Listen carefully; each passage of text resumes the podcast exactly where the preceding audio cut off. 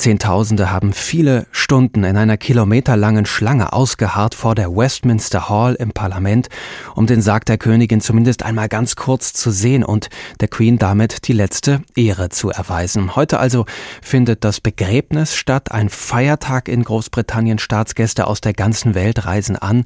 Da gibt es viel, das den Menschen nochmal durch den Kopf geht aus den letzten 70 Jahren mit ihrer Königin. Welches Erbe hinterlässt die Queen? Darüber habe ich vor der Sendung gesprochen mit dem Historiker Historiker Leonhard Horowski. Er hat die Geschichte der Königshäuser in Europa in mehreren Büchern beschrieben. Ich wollte wissen, steht der Glanz dieses Begräbnisses, die Aufmerksamkeit und die Anteilnahme auch für einen Abschied von einer Welt, die es eigentlich schon gar nicht mehr gibt? Also als Historiker, der sich mit der Monarchie über die lange Zeit hinweg beschäftigt, sehe ich natürlich alle möglichen solchen Abgrenze, sehe viele kleine äh, Elemente, wo ich denke, ach schön, das machen sie wie 1688 in Brandenburg oder sowas. Mhm, mhm. Aber da die Frage ja impliziert, könnte das äh, der letzte Glanz sein, das Schlusslicht gewissermaßen, wäre ich geneigt zu sagen, nicht unbedingt. Denn äh, Monarchien sind lange haltbar. Das System gibt's äh, in sich nur langsam verändernder Form seit äh, über 1000 Jahren in Europa. Und ich glaube nicht, dass die britische Monarchie oder eine andere der europäischen Monarchien in absehbarer Zeit verschwindet. Jedenfalls scheint mir das wenig wahrscheinlich. Man neigt ja oft dazu zu denken, dass einfach, weil die Zeit voranschreitet, alte Dinge verschwinden müssen. Wir haben 2022, da kann es doch nicht sein, das. Aber wir haben ja in ganz vielen anderen Zusammenhängen in den letzten Jahren auch festgestellt, dass andere Dinge von denen man froh wäre, dass sie verschwinden, nicht deswegen einfach sich auflösen, weil die Zeit voranschreitet. Sie sagen also, Sie sehen da Elemente, die Sie an den Glanz vergangener Zeiten erinnert, an das Jahr, ich glaube, Sie haben gesagt, 1688 war es in Brandenburg. Mhm. Bedeutet das einfach nur, dass wir diesen Glanz der Monarchie schon lange in dieser Form nicht mehr so gesehen haben? Ja, weil natürlich eine äh, königliche Beerdigung, genauso wie eine Krönung, die wir wahrscheinlich in etwa einem Jahr sehen werden, ihrem Wesen nach äh, sowieso seltene Dinge sind, nur einmal pro Generation vorkommen oder zweimal, wenn man die Ehepartner mit bedenkt. Und weil im konkreten Fall tatsächlich natürlich diese Generation so lange auf dem Thron gewesen war, das ist tatsächlich historisch einzigartig. Beinahe hätte Elisabeth II. den europäischen Rekord gebrochen dafür. Ludwig XIV. war 72 Jahre lang König. Den hat sie nicht gebrochen. Und das werden wir sicher nicht mehr so bald sehen, weil Elisabeth jung auf den Thron kam und dann sehr alt wurde.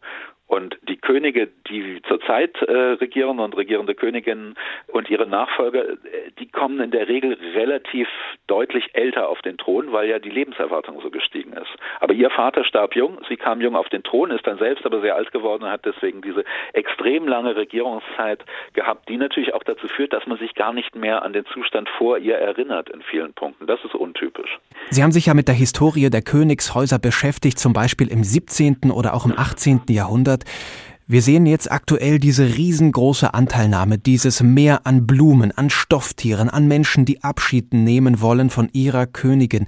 Ist das auch aus der historischen Sicht ein Ausnahmefall oder hat es das immer wieder gegeben, dass Monarchen in der Bevölkerung einen solchen Stellenwert erreicht haben? Das ist ganz interessant. Das ist ein bisschen ein Ausnahmefall. In den letzten 200 Jahren gab es sowas gelegentlich. Zum Beispiel beim Tod der Königin Victoria im Jahr 1901, die in vielen Dingen vergleichbar ist gab es ähnliche Dinge. Wenn man weiter zurückgeht, alles vor etwa 1800 sich anschaut, dann stellt man fest, es ist meistens eher umgekehrt. Die Leute waren froh, dass die Herrschaft des alten Monarchen vorbei war und die positive Anteilnahme galt dem neuen Monarchen, nicht der verstorbenen Person.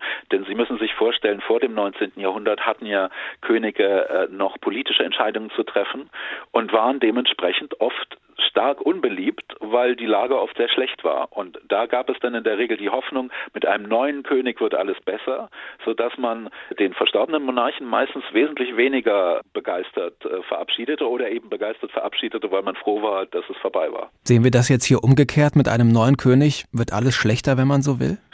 Es gibt ein bisschen diese Perspektive, nicht wahr? Natürlich auch, weil es der älteste Monarch ist, der je in Großbritannien und ich glaube auch fast in ganz Europa je auf den Thron gekommen ist. Ja, der älteste Monarch, der älteste König in ganz Europa meines Wissens.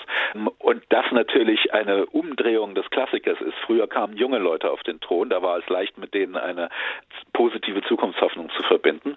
Allerdings denke ich nicht, dass die Monarchie in Großbritannien daran wirklich besonderen Schaden nehmen wird, zumal ja Monarchie so funktioniert, dass immer die nächste und übernächste Generation schon sichtbar sind. Und deswegen wäre ich da nicht besonders pessimistisch. Die Monarchie, also sagen Sie, hat noch eine gesunde Haltbarkeit in Großbritannien. Aber wie sieht's denn mit dem Commonwealth aus? Da gibt's ja durchaus auch einige Länder, die darüber nachdenken oder zumindest die Frage stellen, wollen wir da noch dazugehören? Australien und Neuseeland zum Beispiel. Auch Schottland ist ja immer wieder ein Thema, wenn es um die mögliche Unabhängigkeit geht. Ist nicht dieser Bruch, den es dort jetzt gibt, ein Anlass für die Menschen dort zu sagen, wir wollen, dass das in Zukunft anders aussieht? Sie haben absolut recht, dass natürlich die Commonwealth-Länder, die Elisabeth noch als Königin hatten, dass diese Länder sicher eher aus der monarchischen Konstruktion aussteigen könnten, weil das natürlich von Anfang an eine sehr seltsame Konstruktion war, nämlich ein Staatsoberhaupt zu haben, das in einem anderen Land dauerhaft lebt und nur ganz gelegentlich zu Besuch kommt. Natürlich kann die Monarchie da keine so große Integrationsleistung bringen, bei Schottland würde ich sagen, was ich auch sonst sagen würde für Großbritannien. Es ist gut möglich, dass es große Veränderungen der Konstruktion und der Verfassung gibt, vielleicht sogar bis hin zur, zur Abspaltung Schottlands, aber das werden dann politische Fragen sein. Und wenn Schottland unabhängig wird, dann wird es nach dem heutigen Stand der Dinge wahrscheinlich keine Monarchie werden, obwohl es natürlich eine hübsche Geste wäre, wenn sie den Herzog Franz von Bayern auf den Thron berufen, der der Erbe der Stuart-Dynastie ist, die 1688 gestürzt wurde. Aber Schottland würde wahrscheinlich eine Republik werden, wenn es unabhängig wird. Das ist auch der größere Punkt, den man da machen kann. Großbritanniens Problem ist nicht die Monarchie.